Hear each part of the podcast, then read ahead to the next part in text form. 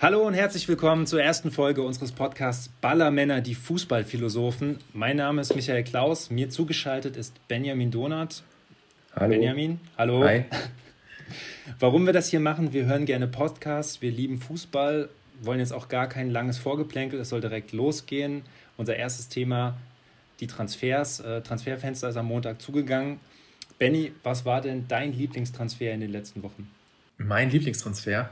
Ähm, lass uns doch mal mit der Hertha anfangen, weil es klingt jetzt vielleicht gar nicht so, also drängt sich nicht unbedingt auf, aber ein Transfer, der mich total überzeugt hat, ist der von äh, Keeper Schwolo vom SC Freiburg zur Hertha, weil ich glaube, dass ähm, das genau das ist, was der Hertha gefehlt hat.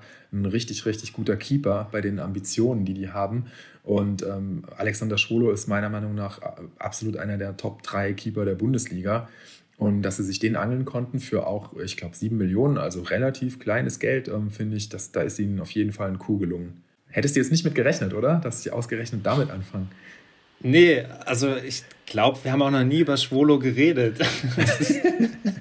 Es kommt jetzt total überraschend, aber in, interessante Personalie. Hat er tatsächlich so gute Leistung gezeigt? Also wie, wie kommt das, dass du so überzeugt bist von dem? Naja, soweit ich jetzt, äh, ich bin jetzt kein äh, Freiburg-Fan, aber mag Freiburg richtig gern, beobachte die äh, immer, die Arbeit, die die da leisten seit Jahren und bin da total überzeugt von. Und da ist Schwolo ja konstant ähm, im Kasten gewesen in den letzten Saisons. Letzte Saison mal ein bisschen länger verletzt, aber hat einfach immer richtig, richtig gut abgeliefert und war auf jeden Fall auch mit ein Grund dafür, dass, dass der Sportclub in den letzten Saisons so erfolgreich war. Also ähm, wie gesagt, bin ich, bin ich echt total überzeugt. Und Schwolo hat es jetzt auch ja in den ersten Spielen für die Hertha gezeigt, dass das ein, äh, ein absoluter Gewinn ist. Wie ähm, stehst du denn zu so einem Projekt wie Hertha? Weil die haben ja jetzt auch einen Investor, ähm, wollen jetzt Big City Club werden. Da war ja auch viel Theater im, im Winter. Also findest du das so grundsätzlich gut, wenn dann so ein Verein mal Geld in die Hand nehmen kann und ähm, auch mal irgendwie oben angreifen will? Oder wie siehst du das?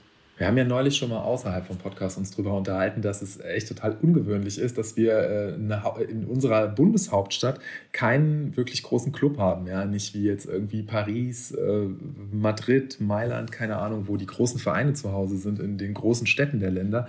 Und Berlin ist seit Jahren echt da nicht wirklich vertreten. Deswegen finde ich es prinzipiell schon erstmal gut, dass die da Ambitionen haben. Aber wenn dann so ein Typ kommt wie Windhorst, der dann mal irgendwie dicke Kohle da äh, auspackt, um dann irgendwie in Transfers zu investieren, hat es natürlich so ein bisschen was Retortenhaftes und so ein bisschen so einen Beigeschmack. Ja. Sie haben es nicht geschafft, aus ihrem Standortvorteil, den sie ja eigentlich haben, irgendwas zu machen über Jahre, waren für mich immer so absolut unsexy als Club, haben echt selten mal wirklich abgeliefert. Also Hertha konntest du ja jetzt wirklich selten jemanden mit hinterm Ofen vorlocken. Ähm, ja, ich finde es gut, es ist ambitioniert, dass sie da, dass sie was machen, dass sie versuchen, was auf die Beine zu stellen, aber dass es dann jetzt mit so einer, mit Investorenmillionen passiert, ja, so richtig sympathisch ist es mir nicht. Wie geht's dir damit? Ja, sehe ich ähnlich. Also grundsätzlich finde ich es natürlich gut, ähm, wenn auch die Bundesligamannschaften wettbewerbsfähig sind international, weil das halt einfach der ganzen Liga gut tut. Und insofern, glaube ich, kommt man auch um Investoren nicht so ganz drum herum. Aber ja, wenn das dann auch immer so von einer Person abhängt, ähm, finde ich es auch schwierig, weil letzten Endes ähm, muss es so ein Konstrukt sein, wo der Verein auch selber gesund wirtschaftet. Das sehe ich jetzt bei der Hertha nicht so. Ich glaube, die sind sehr abhängig von dem. Also wenn der jetzt sagt, er gibt kein Geld mehr, dann würde es dann auch wieder bergab gehen, sage ich mal.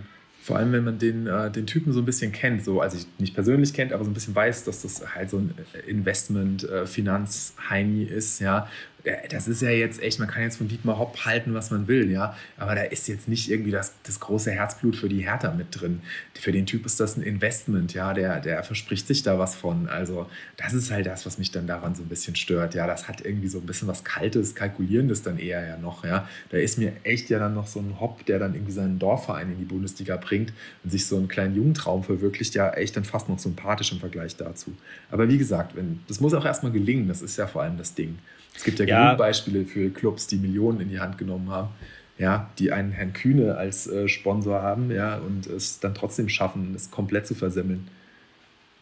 Und außerdem ist es ja jetzt auch so, dass sie im vergangenen Transferfenster eigentlich auch gar nicht so die großen Transfers machen konnten. Ähm, Labadie hat sich ja auch unzufrieden gezeigt. Ich meine, ein paar große Namen sind dabei. John Cordoba haben sie verpflichtet. Sie haben noch von Arsenal den Matteo Guendouzi in letzter Minute ausgeliehen. Das war sicherlich ein Glücksgriff, weil der sich bei Arsenal mit Arteta überworfen hat. Ähm, das ist ein, natürlich ein sehr talentierter junger Spieler. Sieht ein bisschen aus wie, wie Tingle Tangle Bob oder wie der kleine Bruder von, von David Lewis. Ähm, da bin ich mal sehr gespannt auf den. Ich glaube aber insgesamt sind sie auch noch ein ganzes Stück. Äh, ja, Lucas Toussaint haben sie noch geholt von Olympique Lyon. Aber ich glaube, insgesamt sind sie dann auch noch ein ganzes Stück davon entfernt, wirklich vorne anzugreifen. Das wird noch ein paar Jahre dauern, bis sie dann ja wirklich äh, um die Champions League mitspielen können, die Champions League Plätze, denke ich.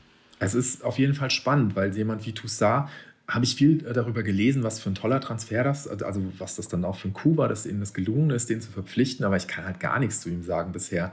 Habe da überhaupt keinen Eindruck, ob äh, was, was das für ein Kaliber ist, wie sehr der denen jetzt auf Anhieb weiterhilft.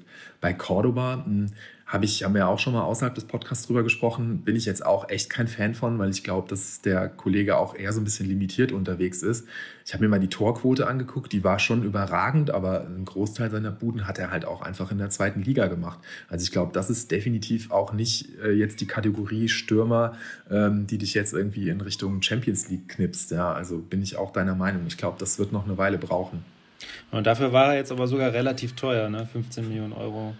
Ja, wie gesagt, die Quote ist gut, aber ich bin, bin skeptisch. Also ich glaube nicht, dass das jemand ist, der so wirklich hier auf äh, Top-Niveau unterwegs ist. Das für mich ist der so gute, solide Bundesliga-Mittelklasse.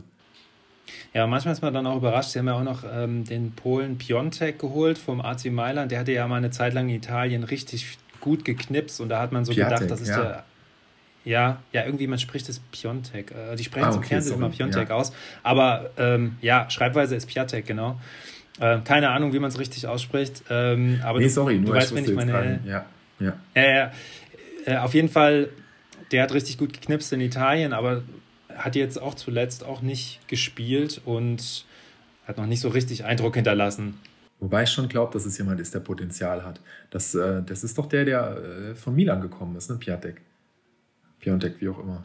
Ja, der hat schon Potenzial, aber es ist jetzt nicht so, dass er dann direkt, keine Ahnung, 20 Tore geschossen hat und wir haben jetzt den, den neuen Superstürmer in der, in der Bundesliga. Also, weil so eine Phase hatte er ja in Italien. Ja. Ähm, wobei er ja bei Milan dann auch nach einer Weile nicht mehr, nicht mehr funktioniert hat, sonst hätten sie ihn ja nicht abgegeben an die Hertha.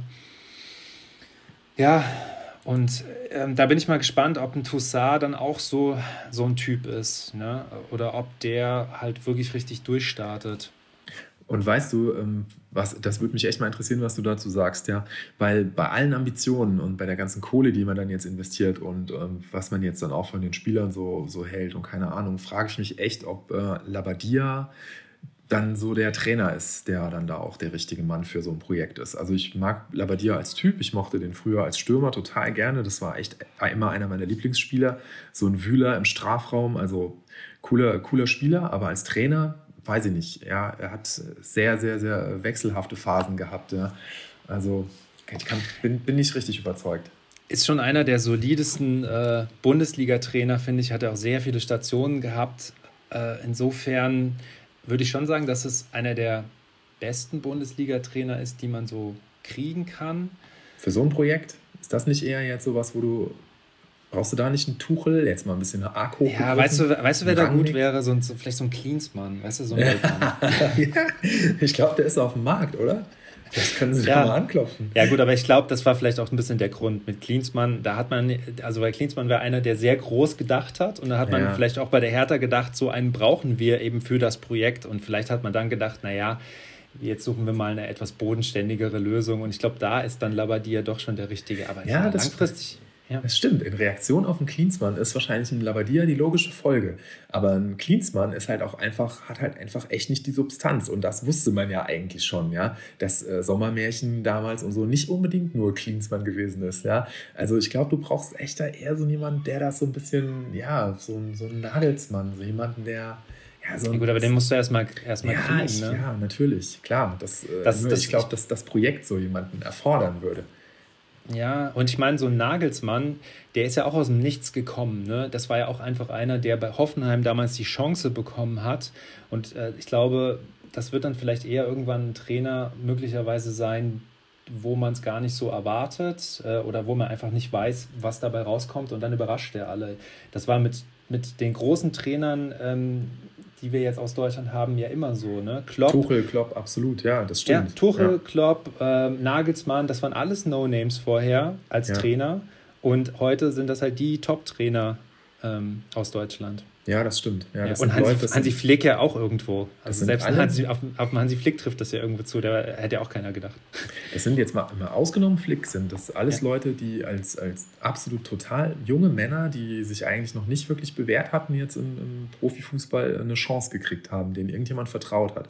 Bei Flick ähm, war es dann eben der Umweg jetzt über diese vielen Co-Tätigkeiten, ja. Dem, also Flick hätte ich es ehrlich gesagt nicht zugetraut, weil er immer so im Schatten stand und man immer so dachte, ja, hat der überhaupt irgendwas zu sagen oder was macht der eigentlich, ja? Und dann kommt er und dann haut es so rein. Das finde ich total irre, finde ich toll, dass das so funktioniert und mittlerweile denke ich auch, das hat schon, hat schon auch Hand und Fuß, was er macht, ja. Er scheint die, scheint die Spieler irgendwie an der richtigen Stelle so zu kriegen. Ja, aber ich meine, selbst wenn du jetzt so nach Dortmund guckst, Lucien Favre, der schon einige Bundesliga-Stationen hatte, das, selbst wenn, wenn der jetzt zu Hertha gehen würde, ja, das, das wäre auch nicht die große Lösung dann irgendwie. Da müsste man ja noch größer denken. Dann müsstest du ja quasi einen Star-Trainer holen. Das wäre dann quasi die Alternative. Entweder findest du so ein Supertalent und der packt das, oder du holst dann den Star-Trainer. Das kann aber auch schief gehen.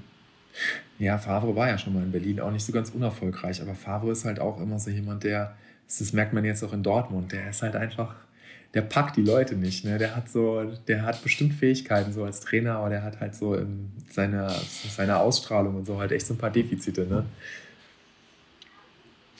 Ja, also ich bin gespannt, wie das mit der Hertha weitergeht, äh, ob die vielleicht auch schon diese Saison in den Europapokal kommen. Willst du eine Prognose abgeben? Gib doch mal eine Prognose ab. Komm, lehn ja, dann sag ich Platz 6. Platz 6? Mhm. Ich, ich würde auch sagen, ich glaube, Top 6, also unter den ersten 6 ist drin. 5 oder 6, ja, nicht Champions League. Das wird nicht reichen, aber ich glaube, wenn es, wenn halbwegs zusammenpasst, dann, dann ist es drin. Ich würde sagen, sagen wir mal 5 bis 8. Im besten Fall Europa League, im schlechtesten Fall Mittelfeld. Gut, wollen wir mal weitergehen zu den Bayern? Ja, gerne. Die Bayern haben neu geholt Leroy Sané. Das war auf jeden Fall die Top-Verpflichtung. Dafür, äh, wir können ja mal mit der Offensive anfangen. Ne? Also Leroy Sané ist neu dabei. Douglas Costa haben sie jetzt noch in letzter Minute ausgeliehen. Und Eric Maxim Choupo-Moting auch ablösefrei gekommen und dafür gegangen im Sturm sind Ivan Perisic und Coutinho, die ausgeliehen waren. Wenn du das jetzt mal so gegenüberstellst, sind sie da jetzt besser aufgestellt? Naja, auf jeden Fall nicht schlechter. Ich war überrascht, dass sie Perisic nicht gehalten haben, weil ich dachte, Flick hält schon große Stücke auf ihn. Ähm, ja, Coutinho hat ja nie richtig Fuß gefasst, von daher hält sich da der Verlust auch in Grenzen. Äh, Douglas Costa hat mich überrascht. Hätte ich jetzt nicht mitgerechnet, dass sie ihn zurückholen, weil ich es auch so ein bisschen in Erinnerung hatte, dass er damals jetzt auch nicht so, ja, nicht so im Guten gegangen ist. Also, die hatten jetzt keinen Krach, aber. Ja, aber ja. Hoeneß hat sich ja negativ über ihn geäußert. Er hat ihn ja so mehr oder weniger als Söldner im äh, Fernsehen bezeichnet, ne? Bei, bei ja, Torra, ja. Ja. Ja. Ja, gut, es ging aber jetzt letztlich ja auch nur darum, da die Position des vierten Außenstürmers irgendwie noch voll zu machen. Ich glaube, da ist das auch eine ziemlich gute Besetzung. Ja, finde find so ich Backup. Finde ich auch. Ähm, also ich würde sogar sagen, die sind jetzt sogar ein bisschen besser aufgestellt. Ich, ich vermute einfach mal, Peresic muss man sehen, der ist halt auch 31 und wahrscheinlich war da einfach man hat ja gemerkt, dass die Bayern sich da auch finanzielle Limits setzen auf dem Transfermarkt und da war er ihnen wahrscheinlich im Gesamtpaket dann zu teuer, ne? Ja. Und er hat ja auch gute Leistungen gezeigt und ist ja jetzt auch bei Inter geblieben. Insofern schien ja Inter jetzt irgendwie auch ähm, ihn gerne behalten. Also sie wollten ihn jetzt eigentlich auch gerne behalten, hatte ich den Eindruck. Ja gut, und Douglas Costa, der hat wohl jetzt irgendwie nicht mal so die große Rolle gespielt bei Juve. Die haben ja noch Chiesa in letzter Minute ähm, verpflichtet und da konnten sie ihn eben noch, noch abgeben. Ich finde, es macht halt Sinn, weil dann haben sie auch auf rechts noch ein Backup für Gnabry. Wenn sie ja. jetzt Hudson O'Doy noch verpflichtet hätten, der ist ja, glaube ich, auch links außen. Und Choupo-Moting, ja, also ich weiß nicht. Kann man machen, aber muss man nicht. Also ich würde sagen, es ist besser, dass er da ist, als wenn er jetzt nicht da wäre. Also er schadet nicht, aber man braucht ja. ihn jetzt auch nicht unbedingt. Und da jetzt Zirkze ja auch nicht verliehen worden ist, verbaut ihm vielleicht der Choupo-Moting dann auch so ein bisschen den Weg. Also ich fand es jetzt letzte Saison nicht verkehrt, wenn Zirkze eingewechselt wurde oder gespielt hat. Er hat ja auch einige Male getroffen, aber anscheinend hat er ja nicht genügend überzeugt, dass er als Backup reicht. Sie wollten ihn ja abgeben, das hat ja offenbar nicht funktioniert, ja. Ich hatte gelesen, dass Feyenoord interessiert war. Sie sind, das hat einfach nicht mehr geklappt, aber so richtig vertraut haben sie ihm jetzt nicht, ja. Und äh, ich meine, Choupo-Moting hat, wie gesagt, bewiesen, dass, äh, dass er auf jeden Fall auch auf dem Level äh, helfen kann. Ja? Es geht ja nur darum, dann eben mal eingewechselt zu werden oder halt mal Lewandowski zu entlasten in einem Spiel gegen, was weiß ich, Augsburg oder so. Und da denke ich, ist das echt ein guter Transfer, weil auch der war ablösefrei. Also auch wieder günstig für die Bayern, auch wieder Geld gespart. Hat, glaube ich, für ein Jahr unterschrieben, was mich überrascht hat, weil in Paris hieß es, äh, er, er, gehe, weil er für zwei Jahre unterschreiben wollte und das hat man ihm nicht angeboten. Ja, aber für mich macht das absolut Sinn, weil wie gesagt, der ist uneitel, der kennt seine Rolle, der weiß, dass er, der macht da keinen Stunk, ja. Es ist klar, dass Lewandowski nee, also die Nummer das, eins ist. Ich kann das auch nachvollziehen, aber jetzt, wenn man da noch ja. Zirkzee mit in die Rechnung nimmt, wundert es mich schon so ein bisschen, warum man nicht weiter auf den jungen Spieler setzt, den man dann noch weiter aufbauen könnte, dem man Chancen geben könnte. Ähm, ja, gut, aber wahrscheinlich, wenn sie ihn verliehen hätten, hätte er ja in Holland mehr Spielpraxis ähm, bekommen und dann hätte er es ja vielleicht in ein, zwei Jahren, wenn, oder in einem Jahr, wenn hätte man ja dann ähm, auf ihn setzen können, ne? statt Choupo-Moting. So eine, so eine Zwischenlösung quasi. Ich glaube, genau das war der Plan, ja? dass du sagst, du gibst dem erstmal an so einen Club wie Feyenoord ab, wo der auf einem relativ hohen, aber nicht Top-Level Spielpraxis sammelt und hast dann in zwei Jahren immer noch einen total jungen Mann, der aber dann vielleicht ein bisschen reifer ist. Ja? Also war jetzt für den Moment offenbar nicht der, dem sie das jetzt zugetraut haben als alleinigen Backup. Aber ich finde, der äh, wichtigste Transfer ist vielleicht sogar, ich weiß nicht, Sané bin ich auch skeptisch. Er ist verletzt und er ist echt anfällig. Ähm, aber den, den Rocker noch geholt zu haben, äh, den sie ja im vergangenen Sommer schon holen wollten, der ja auch zu diesen spanischen U21 Super-Youngstern da gehörte, ähm, ich glaube, also ich kann jetzt nicht viel zu dem sagen, aber so alles, was ich gelesen habe, glaube ich, dass es ein, ein richtig guter ist und auch echt eine Verstärkung ist. Ja, auf jeden Fall. genau, sie wollten ihn ja schon letztes Jahr. Also das scheint ja wirklich ein Spieler zu sein, den sie unbedingt haben wollten. Und meistens hatte, hat das ja auch Substanz. Also wenn die Bayern so einen Spieler unbedingt haben wollen, dann funktionierte das ja in den letzten Jahren dann auch meistens. Außer bei Jan Schlaudraff, oder? Nee, ich meine jetzt wirklich in den letzten... Ich weiß, was du meinst, ja. Ja, ja. Ja, Jan Schlaudraff. oder Alex Baumjohann. Ja, ja, gut, aber die, ja, aber so ein bisschen ist da Chupo Ding für mich schon, aber klar. Nee, nee, die, weil aber die Rolle, ja, ja, ich weiß, die, die Rolle, Rolle, ist eine andere. Ist, ja. ja, ja, die Rolle ist eine andere. Was ist eigentlich mit Jan Fiete ab? Jan Fiete ab hat jetzt bei, äh, bei den Bayern Amateuren ein wunderschönes Freistoßtor geschossen. Den, er ist auch mit, ja. mit großen Hoffnungen gekommen. Er ist auch noch ein Stürmer, der eigentlich. Aber muss, man ihm, muss man ihm aber sagen, dass das nichts wird mit Aufsteigen in die zweite Liga.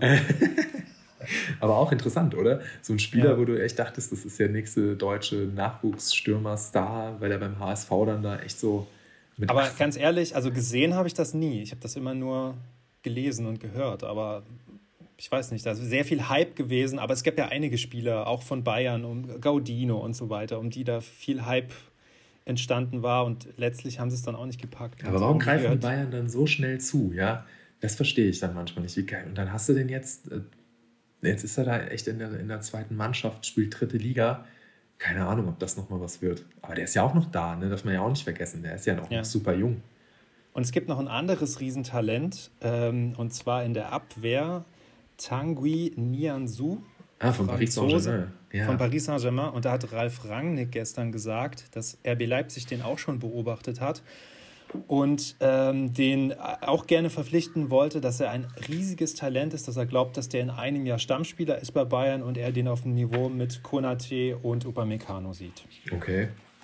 Und wenn sich das bewahrheitet und wenn das vielleicht so eine Entwicklung nimmt wie bei Davis, dann könnte vielleicht letzten Endes das der Top-Transfer sein, den die Bayern gemacht haben. Und man sieht es nur jetzt noch nicht. Könnte sich dann als solcher entpuppen, auf jeden Fall.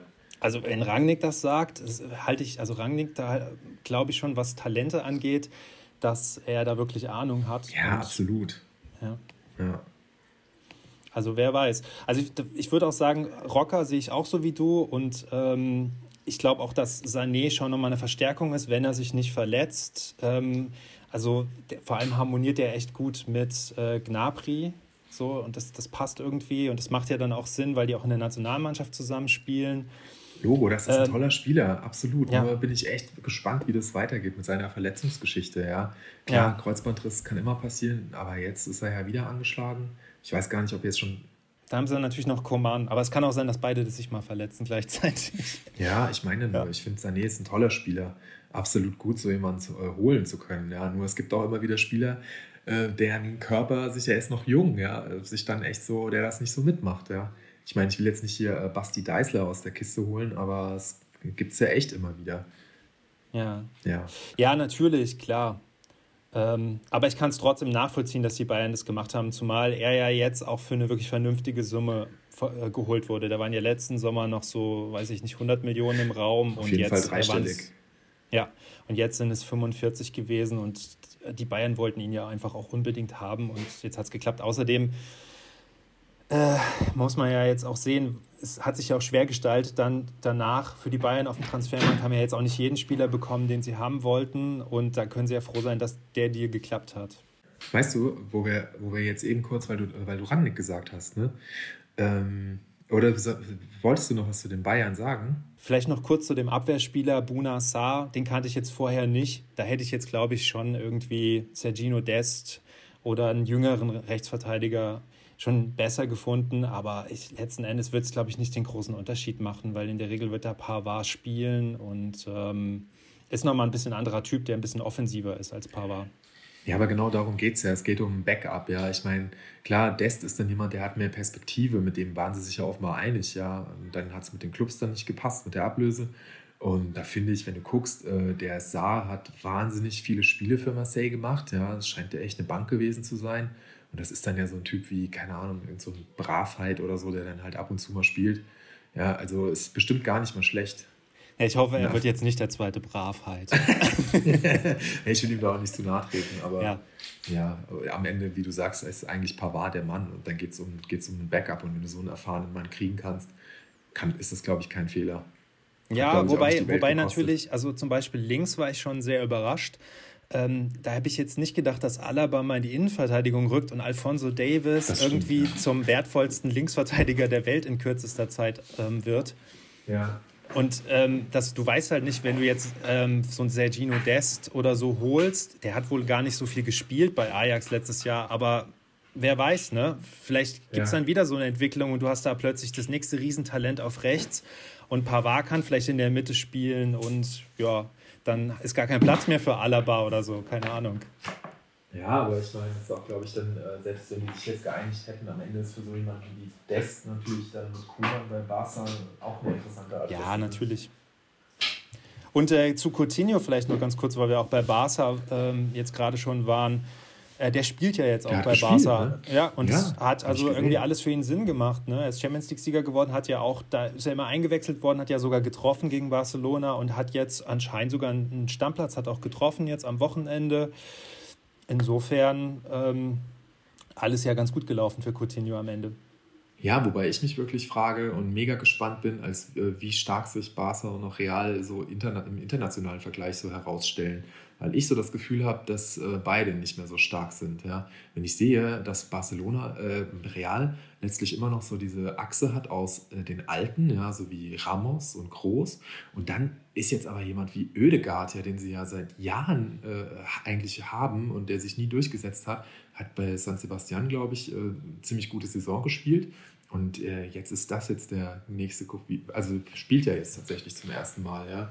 Ja. Ich weiß nicht, ich habe das Gefühl, auch Benzema Aber das finde ich, find ich ehrlich gesagt gut, dass jetzt mal so ein junger Spieler da ist, der sich durchgesetzt hat und da mal ein bisschen frischer Wind reinkommt, ohne dass es da jetzt eine riesen Neuverpflichtung geben musste, sondern dass das mal aufgegangen ist, dass man ein Talent holt, das verleiht und dann kriegt das Talent das Niveau und man kann diesen Spieler wirklich einsetzen, dass es mal am Ende aufgegangen ist. Ich hoffe, dass es für ihn funktioniert, dass er jetzt auch ähm, sich durchsetzt bei Real ich finde es auch cool, dass äh, er den Weg so gehen konnte und jetzt wieder da gelandet ist. Nur bin ich mir nicht sicher, ob das am Ende das Niveau wirklich ist. Ja, da bin ich halt mal gespannt.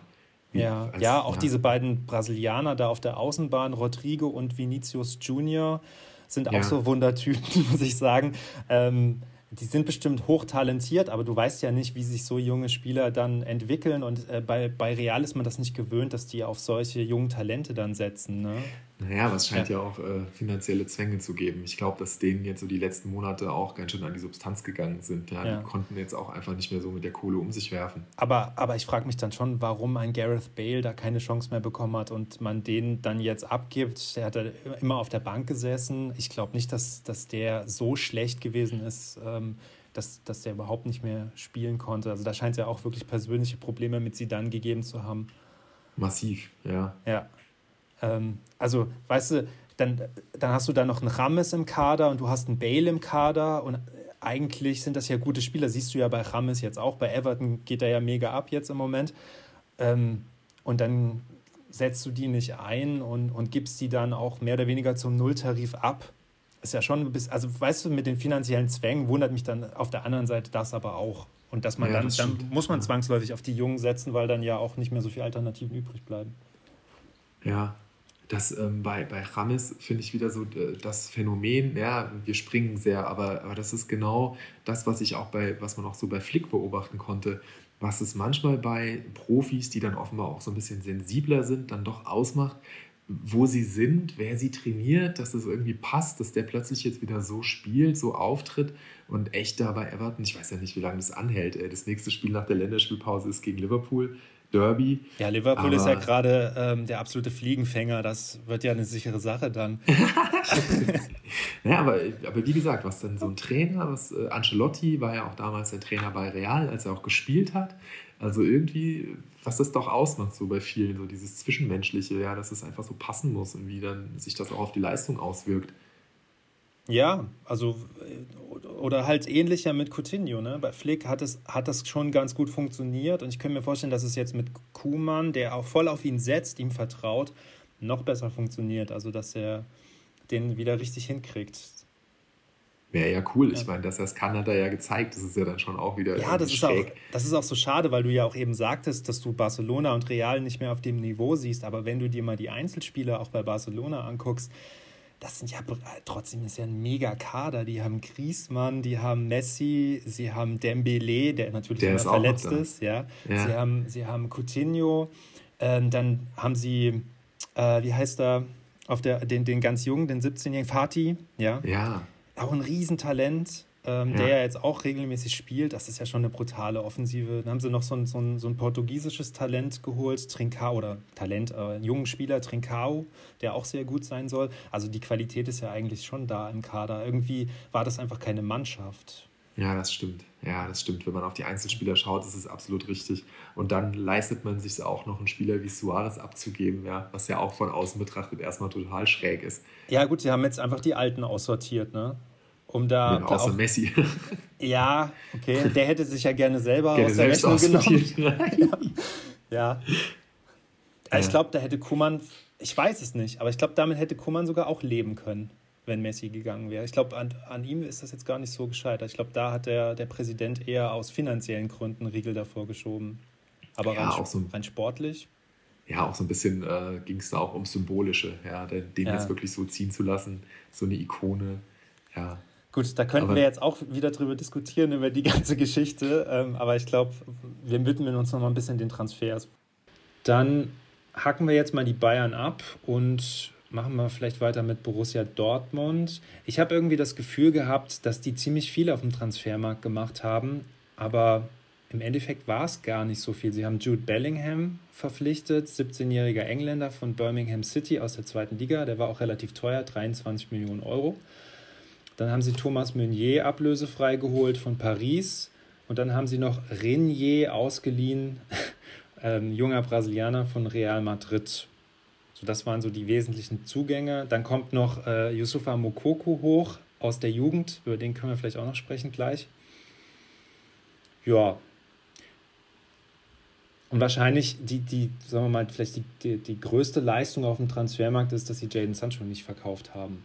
Das stimmt allerdings, ja. Das hätte ich auch nicht für möglich gehalten, nachdem diese äh, Menu-Gerüchte sich so lange gehalten haben. Also ich war mir sicher, dass er noch kurz vor äh, Ablauf der Transferfrist äh, weggeht, ja. Und das finde ich auch stark, dass sie das geschafft haben. Was ich ähm, immer so ein bisschen für ein Problem habe äh, mit den ganzen jungen Leuten, das ist natürlich irre, dann so Leute zu kriegen, die als Supertalent gelten, wie jetzt auch Bellingham wieder, ist ein bisschen vergleichbar ja auch mit Sancho damals, dass sie es schaffen, sich diese Leute zu angeln Aber so richtig einschätzen, inwieweit die, äh, ich weiß, er hat eine super Vorbereitung gespielt, aber inwieweit die dann jetzt wirklich sofort weiterhelfen können und was sie so drauf haben, wie konstant die sind. Renier, 18 Jahre alt, angeblich auch ein äh, super Talent, ja, ist ja auch nur ausgeliehen. Ähm, ja, bin ich mega gespannt, weil das ist natürlich auch äh, schon toll, was Dortmund da macht, ja. Es ist nur dann auch immer echt schwierig, dann diese Leute zu halten, was ja jetzt mit Sancho Gott sei Dank geklappt hat. Für die ja, Liga wobei ist sie aber, natürlich toll. Wobei sie ja jetzt gerade echt fast ein Überangebot haben an solchen Spielern. Rainer geht ja gerade mega ab, der ist ja auch erst 17, 18? Ich weiß ich es glaube, nicht genau. Ja, ich glaube 18 ja. jetzt noch. Ja.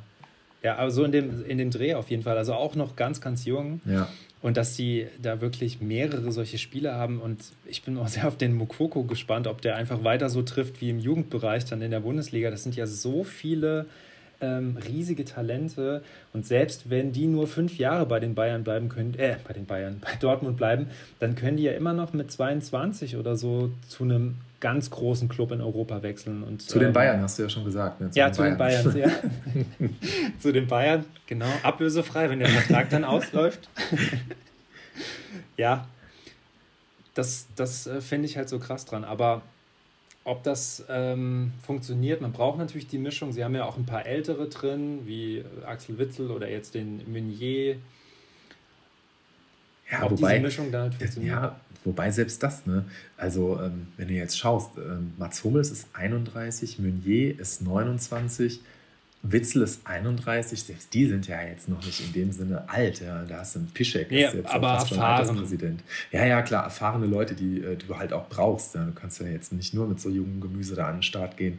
Aber das stimmt schon, was du sagst. Das ist abgefahren. Dann ist da auch noch dieser äh, Morai, der argentinische Verteidiger, den sie, den sie letztes Jahr schon geholt haben, auch erst 20 Jahre alt, gilt auch als großes Talent. Also, ich, äh, Haaland ist 20, Wahnsinn, das ist wirklich beeindruckend. Ja, und dann so Spieler wie ein Torgen Hazard, der für mich auch immer noch gefühlt ein junger Spieler ist, der ist schon 27 dann zum Beispiel. Ja. ja Marco Reus mit 31 dann ja wirklich schon richtig alt in dem Kader. Mhm. Ja, aber die Mischung ist toll. Also ich glaube, ja. äh, da, kann, da kann wirklich äh, was, was richtig, richtig Spannendes, Gutes entstehen. Also ich hoffe, dass sie, dass sie eine Saison hinkriegen ohne irgendwie größere Aussetzer. Aber was Mukoko angeht, bin ich, bin ich echt mal gespannt, ob der, der ist ja jetzt immer noch 15 Jahre alt, wie, wie das wird, wie das laufen wird, weil diese, diese Torquote ist ja gigantisch, was der da jetzt seit Jahren abgeliefert hat. Ja, also das wird, glaube ich, viel Spaß machen, sich das anzugucken.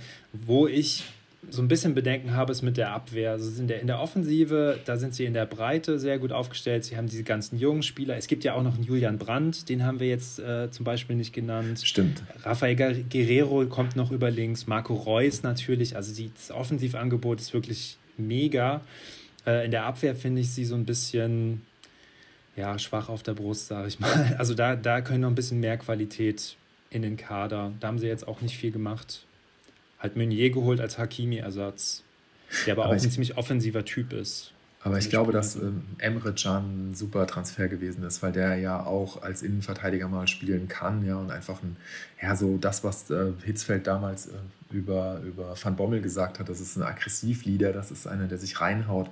Ich glaube, das ist echt ein wichtiger Transfer gewesen, weil der in so, mhm. einer, so einer jungen Mannschaft zusammen mit Witzel, dass du so Typen dann hast und dann noch hummelst, das, ähm, die brauchst du dann eben auch einfach. Und ich sehe es auch so wie du, die Defensive ist definitiv im Vergleich zu, äh, zu Mittelfeld und Sturm ja echt ein bisschen schwach, schwach auf der Brust. Ja.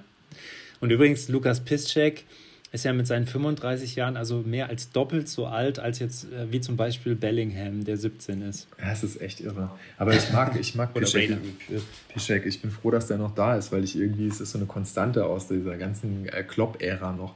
Und ich mag auch seine Geschichte, weil er ja damals von der Hertha gekommen ist äh, als Stürmer und dann äh, von, von Klopp zum äh, Außenverteidiger umgeschult worden ist, was ja dann doch auch eine ganz erfolgreiche Maßnahme war. Das sind immer die schönsten Geschichten, wenn diese Umschulungen auf eine andere Position funktionieren. Ja, was du ja beim FC Bayern gesagt hast vorhin, ja. ne? das, äh, das mit Alaba und ähm, ja, mit, mit Davis, Davis ja. der ja auch nicht als Außenverteidiger eingepreist war ursprünglich mal.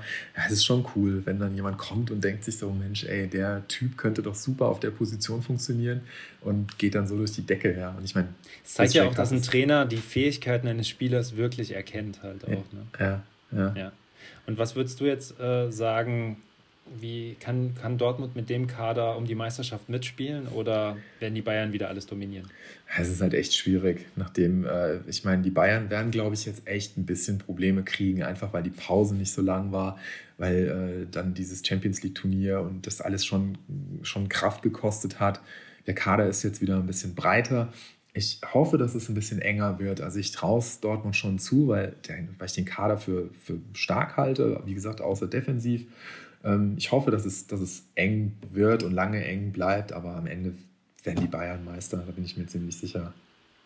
Und ähm, RB Leipzig, können die vielleicht Zweiter werden dann und Dortmund verdrängen? Tja, das könnte ich mir vorstellen. Also ähm, ja, ich weiß, es ist jetzt nicht so populär, das zu sagen, weil Leipzig immer so kritisch gesehen wird, wo wir es vorhin schon von Investoren hatten und so. Ne? Aber ich finde Leipzig ähm, wahnsinnig spannend und toll, was, äh, was die da machen. Also wie, was die sich für Leute holen, wie die scouten, wen die dann da immer so aus dem Hut zaubern. Und ja, also ich finde es das muss man, toll, ja, das stimmt schon. Die schmeißen jetzt ja nicht mit dem Geld um sich, ne? sondern die machen das schon sehr, sehr überlegt und sehr, sehr klug. und äh, Sehr gezielt, ja, finde ich ja, auch. Ja. Die Spieler werden erst Stars, wenn sie bei Leipzig spielen und sind es nicht vorher schon.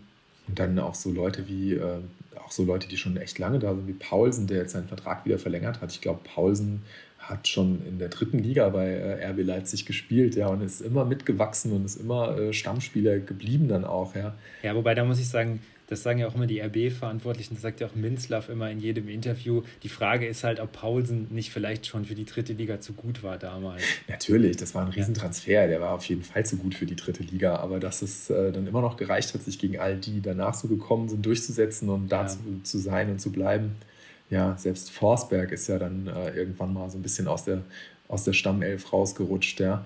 Also die haben auf jeden Fall auch einen tollen Kader und ich, ähm, auch wieder spannende Transfers getätigt. Also Justin Kluivert auch so ein, äh, ein, super Nachwuchstalent, ist zwar nur ausgeliehen, aber ja, bin ich total gespannt, weil äh, ich auch früher seinen, seinen Vater fand ich auch immer einen tollen Spieler, toller Stürmer.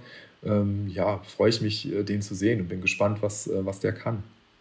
Ich bin mal sehr gespannt auf äh, Sörlot auch, ähm, den Norweger. Der hat ja jetzt in der Türkei ziemlich viele Tore geschossen, kam aber bei Crystal Palace vorher nicht so klar. Bei so Spielern weiß ich dann immer nicht so richtig, ähm, ob die dann funktionieren werden. Aber Leipzig hat ziemlich viel Geld für ihn ausgegeben, 20 Millionen. Ja, und da traue ich eben Leipzig dann immer zu, dass äh, die den gut genug beurteilen können, um zu wissen, dass der genug Klasse hat, um jetzt nicht nur wie zuletzt äh, bei Trabzon in der Türkei äh, abzuliefern, sondern auch in der Bundesliga und in der Champions League. Ich glaube, ja. bei Crystal Palace, so wie ich das gelesen habe, hat es einfach nicht gepasst. Ja? Ähm, da war er dann, glaube ich, auch mal verletzt und ist da irgendwie nie so richtig angekommen. Ähm, ja, hat wohl neulich in der, in der Nationalmannschaft der norwegischen zusammen mit Haaland als Sturmduo vorne eine, eine Riesenleistung abgeliefert. Ist natürlich auch geil, ne? wenn du da so, so zwei Jungs hast vorne. Keine Ahnung, ob das auch mit der norwegischen Nationalmannschaft dann nochmal spannend wird so in den nächsten Jahren. Aber ja, also ich denke, Leipzig weiß, sie wissen, was sie da tun und ähm, ich glaube, dass man von Sörlo da einiges erwarten kann. Ja, das stimmt. Die meisten Transfers sitzen ja. Ähm, dann haben sie auch noch für den Sturm Hee-Chan Wang geholt von RB Salzburg. Das ist ja auch so ein Klassiker, dass man äh, von Salzburg Spieler verpflichtet hat. 9 Millionen Euro gekostet. Kann ich jetzt irgendwie gar nichts zu sagen, aber dann haben wir da auch wahrscheinlich Grundvertrauen, dass der auch ganz gut sein wird. Ja. Ja. Benjamin Henrichs kommt per Laie zurück von AS Monaco. Und ähm, ja, der schwerste Abgang ist natürlich Timo Werner. Ähm, den, ja, weiß ich nicht, hat man ja auch nicht so richtig vom Spielertyp dann ersetzt. Vielleicht ein Justin Kluivert noch so am, am ehesten, wobei der ist ja eigentlich ein Linksaußen. Ja, ja. kommt mehr über außen, aber ich glaube auch, dass sie wissen, dass sie den nicht eins zu eins ersetzen können und dann auch nicht gezielt jetzt nach so einem Typ gesucht haben, ja, sondern das dann doch irgendwie anders auffangen wollen. Weil Werner kannst du einfach nicht ersetzen. Ja, ist dann halt so ein bisschen die Frage, ne? wenn, dann, wenn sie dann so Spieler haben, die so ein Niveau erreichen, die müssen sie dann wieder verkaufen und finden dann auch nicht sofort einen Spieler, der da eins zu eins ähm, auf der Position nachrücken kann, dann ist es ja eigentlich schon irgendwo ein Qualitätsverlust. Aber man hat gerade gar nicht so den Eindruck, wenn man das Champions League-Turnier gesehen hat, wenn man gesehen hat, wie Leipzig in die Saison gestartet ist, kommt es einem eigentlich so vor, als wären sie noch genauso gut und als würde es gar nicht auffallen, dass Werner äh, weg ist. Weil sie, glaube ich, dann echt ähm, einfach einen Plan haben und weil sie wissen, wie sie das kompensieren, ohne jetzt einen Spieler eins zu eins zu ersetzen, sondern auch mal irgendwie das System umstellen und dann vielleicht auch mal eher mit einer, keine Ahnung, einer falschen Neuen spielen, als jetzt da wirklich einen, äh, vorne einen richtigen Neuner drin zu haben, ja.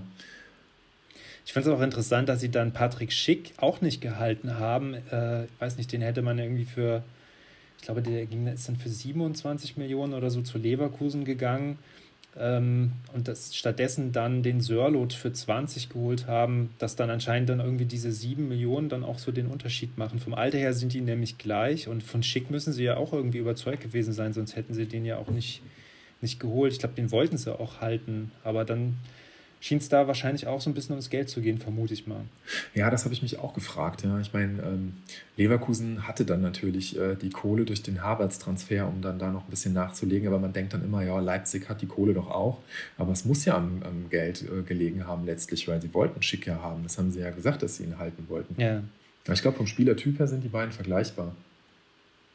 Ja, ja, auf jeden, auf jeden Fall. Fall. ja. ja, sie sind sogar gleich alt und das sind halt so bullige Strafraumstürmer, aber sicherlich ja. auch technisch ganz gut. Ja. Ja. Hast du noch sonst irgendwas zu Leipzig zu sagen oder wollen wir? Hm, zu Leipzig habe ich nur zu sagen, dass ich äh, finde, dass äh, natürlich auch Nagelsmann dass es der, der richtige Trainer für, für so ein Projekt ist. Genau das, was ich mit, mit Berlin eben meinte, wo ich finde, dass das äh, da eben nicht so passt, dass ich nicht glaube, dass Labadia derjenige ist, der da jetzt äh, das so richtig nach vorne bringt. Und hier passt es einfach. Hier passt der Trainer zu diesem, auch wieder das Wort Projekt jetzt ein bisschen inflationär, aber zu dem, was die da ähm, aufgebaut haben. Und ich bin, bin gespannt, zu deiner Ausgangsfrage zurückzukehren. Also ich kann mir schon vorstellen, dass die richtig vorne mitmischen und äh, vielleicht dann auch Dortmund auf Platz 3 verdrängen. Ich war ja richtig überrascht, dass sie letztes äh, Jahr oder letzte Saison in der Champions League dann so weit gekommen sind. Das hätte ich ihnen gar nicht zugetraut. Ähm, das hat mir irgendwie, ja, hat nochmal mein Bild so ein bisschen verändert von dem, von dem Verein. Also, dass sie da auch eine Mannschaft wie Atletico Madrid ähm, schlagen können und da das Zeug dazu haben, weil die individuelle Qualität ist sicherlich bei Atletico größer gewesen, aber mit einer geschlossenen Mannschaftsleistung, mit einer guten Taktik ähm, haben sie das halt hingekriegt. Das fand ich bemerkenswert. Ja, auf jeden Fall. Ich habe auch hätte nicht gedacht, dass sie schon so weit sind. Also so Viertelfinale habe ich ihnen immer zugetraut, aber wirklich bis ins Halbfinale zu kommen, ist Und dann echt. Tottenham haben sie, Tottenham haben sie vorher auch ja deutlich geschlagen im Achtelfinale. Ja. ja. Das sind ja wirklich jetzt schwere Gegner gewesen. Ja. Bei Leverkusen natürlich am auffälligsten, ich gehe mal weiter, äh, Kai Havertz. Und so richtig Ersatz haben sie da ja jetzt auch nicht gefunden. Sie haben, wie gesagt, Patrick Schick verpflichtet und ähm, kurz vor dem Ende des Transferfensters äh, hatten sie eigentlich schon Rashica fast sicher. Das wurde ja schon gemeldet, aber dann ist der Deal doch noch geplatzt. Ja, da ging es wohl um eine Kaufoption, auf die man sich nicht einigen konnte. Ähm, ja, eigentlich war alles klar, nur da hat es wohl am Ende dann ein bisschen an der Kohle gehakt und an dem, wie Werder sich das vorgestellt hat. Und jetzt ist Rashica weiter bei Werder. Und ist wohl ganz traurig, wie ich gelesen habe. Und hat jetzt erstmal eine Woche frei bekommen, um sich so ein bisschen oh. damit anzufreunden, dass er weiterhin dann mutmaßlich gegen den Abstieg spielen wird. Ja, das ist schon bemitleidenswert irgendwie. ich glaube, ich glaube, es wird ihm auch da noch ganz gut gehen. Ja, naja, es wird sicherlich noch ein Transfer zustande kommen irgendwann. Ich, ich glaube nicht, dass der dann, es sei denn, es, irgendwie die Leistung geht jetzt massiv runter, weil es so traurig ist und es interessiert sich keiner mehr für ihn. Aber ich denke mal, irgendwer wird ihn dann schon noch verpflichten. Ja. Ja, also irgendwie, Leverkusen hat es ja schon letzte Saison nicht in die Champions League geschafft obwohl sie da noch einen besseren Kader haben. Jetzt sehe ich den Kader noch ein Stück schwächer und ich weiß nicht, ob die Spieler, die da sind, das so auffangen können. Ich glaube, es wird noch schwerer, mit dem Kader jetzt in die Champions League zu kommen. Ja, das glaube ich auch. Das glaube ich auch. Also und gerade weil dann so Mannschaften auch wie Hertha von hinten drücken. Wir haben gesagt, für Hertha wird es nicht reichen, aber während andere sich weiterentwickeln, entwickelt sich da Leverkusen so ein bisschen zurück. Ich bin gespannt, aber wenn du es wenn mit einem Havertz nicht in die Champions League schaffst, äh, so einen Spieler kannst du nicht ersetzen. Ja, wie du ja auch sagst, sie haben jetzt auch niemanden, wo du jetzt denkst, dass der da irgendwie die Lücke jetzt so adäquat äh, schließen wird. Da bin ich, bin ich auch skeptisch. Also. Ja, ähm, wie heißt nochmal der, ich, das sollte ich jetzt eigentlich wissen. Sie haben doch so einen Spieler, der jetzt, der, der, der Nachfolger so ein bisschen sein soll von Havertz, aber wo es noch ein weiter Weg ist. War das dieser Florian Wirz? Ja, Florian Wirz, der genau. 17-Jährige, genau. Der hat ja schon so ein bisschen Aufsehen erregt letzte Saison. Ja, muss man, muss man schauen, wie der sich weiterentwickelt. Ja. Aber ich glaube, der kann auf jeden Fall jetzt noch nicht direkt in die Fußstapfen treten hast natürlich auch hier weiterhin auch eine, natürlich einen guten Kader, ne? auch eine ganz gute Mischung aus äh, jungen Leuten und auch ein, ein, paar erfahrenen Jungs, die da drin sind. Arangis im Mittelfeld, so ein Haudegen, ja. Und jetzt dann den Neuzugang Schick, dann auch vorne mit Alario ein paar, zwei gestandene Stürmer. Trotzdem, also ich bin auch eher so der Meinung, das wird so Platz 4 bis 7. Äh, 5 bis 7, also nicht Champions League. Du hast ja gesagt, dass du den SC Freiburg gerne magst und die haben den Transfer gemacht mit dem schönsten Spielernamen, Baptiste Santa Maria. Ähm, was erwartest du von dem? also was mir da ganz gut gefallen hat, ist, äh, dass äh, sie da auch wieder, ja, das, äh, sie, holen einen, sie holen einen Spieler, der ähm, aus Frankreich kommt, von Angers, der wahrscheinlich jetzt auch nicht, wo nicht so viele Bundesligisten scouten ich muss mal gerade, ich bin gerade dabei, ich äh, möchte gerne mal schauen, ob ich finde, ob ich das raus. Ja, genau. Der Geländewagen, das ist der Spitzname von Santa Maria. Der Geländewagen. Der, der Geländewagen, ja, Aha. weil das, äh, das wohl ein Spieler ist, der total unaufgeregt da im äh, defensiven Mittelfeld abräumt und äh, ja, muss wohl, muss wohl ein guter sein. War Freiburg auf jeden Fall eine Menge Geld wert, ist glaube ich der Rekordtransfer. Ja. Also, 10 Millionen Euro. Ich glaube, ich glaube, weißt du es? Ich meine, es wäre der Freiburger Rekordtransfer. Das weiß ich jetzt nicht. Ähm, also ich sehe hier nur, dass es 10 Millionen waren. Aber sie haben natürlich auch viel eingenommen. Sie haben Luca Waldschmidt für 15 verkauft an Benfica. Ja. Und Robin Koch an Leeds United für 13 Millionen Euro. Dann Schwolo den hattest du ja schon genannt. Ja. An die Hertha nochmal für sieben. Also ja. da kam einiges an Transfererlösen rein, da kann man sich so ein Santa Maria mal gönnen. Hast du gewusst, dass, äh, hast du gewusst, dass Leeds United von äh, Bielsa trainiert wird? Ja. Weil das hatte ich ehrlich gesagt gar nicht mehr so im Blick und äh, dass jetzt ja neulich das Duell äh, Lehrmeister Bielsa gegen seinen Schüler Guardiola war. Guardiola verehrt ja Bielsa. Naja, ja, bester Trainer an, hat er doch gesagt. Ne? Ja, genau. Fiel mir, fiel mir nur eben ein wegen, äh, wegen Koch. Ja. Ähm, ist, glaube ich, auch ganz cool, äh, bei Leeds zu spielen unter so einem Trainer. Es gibt ja ah. jetzt, es gibt ja so eine Leeds United-Doku, die kann man bei Amazon Prime gucken. Ich habe die noch nicht angeguckt, aber irgendwie ähm, hat der Verein auch so eine Aufmerksamkeit ähm, gewonnen und ich habe ja. schon überlegt, ob ich da vielleicht mal reingucke. Ich mag ja so Fußballdokus ganz gerne. Ist ja auch ein Traditionsverein. Was äh, ich mit Leeds United verbinde, ich bin ja ein bisschen älter als du, ist ähm, das Spiel, das war, da war die Champions League noch ganz neu. Es kann sogar sein, dass es die erste Champions League-Saison war, wo der VfB Stuttgart äh, dann gegen Leeds um den Einzug in die Gruppenphase, glaube ich, gespielt hat. Ich will jetzt nichts Falsches erzählen, aber ich glaube, so war es. Und dann hat Stuttgart gegen Leeds gespielt. Christoph Daum war Trainer des VfB und sie haben Leeds besiegt, aber haben einen Wechselfehler begangen und sind dann wegen dieses Wechselfehlers nachträglich disqualifiziert worden und nicht in die Gruppenphase eingezogen. Das ist das, was ich irgendwie so auf ewig mit Leeds verbinden werde. Der Christoph okay. Daums äh, Wechselfehler. Aber das passiert ja, ja, auch den Besten. Auch Otto Rehagel hat ja mal einen Wechselfehler. Ah ja, dann war es Otto Rehagel. Ich habe gerade überlegt, äh, habe ich von diesem Wechselfehler schon mal gehört? Ja, das, find, das ist natürlich äh, sehr, sehr bitter, wenn man dadurch dann verliert.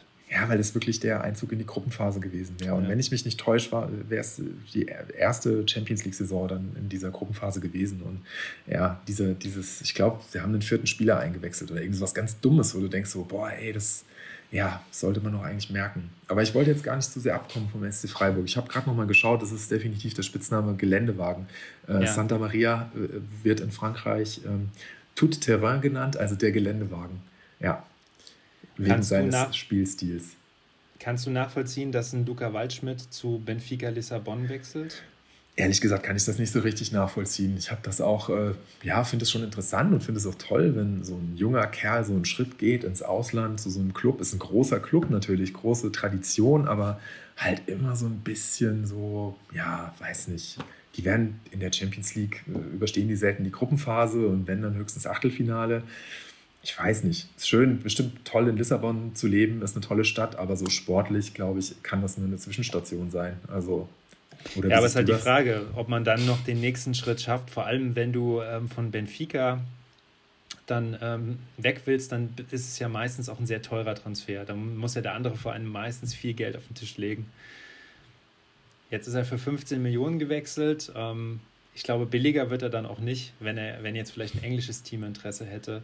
Und ja, bin ich mal gespannt, ob das da noch weitergeht in der Karriere. Also ich kann es insofern nachvollziehen, als dass er wahrscheinlich jetzt einfach mal Champions League spielen wollte und äh, offenbar wollte keiner der Top-Clubs in Deutschland ihn verpflichten oder in anderen größeren Ligen und ja, wahrscheinlich war das dann so die, die beste Option. Ne? Du spielst Champions League, du kannst portugiesischer Meister werden, du kannst da Titel sammeln und internationale Aufmerksamkeit erregen. Aber spielst halt in einer kleinen Liga trotzdem.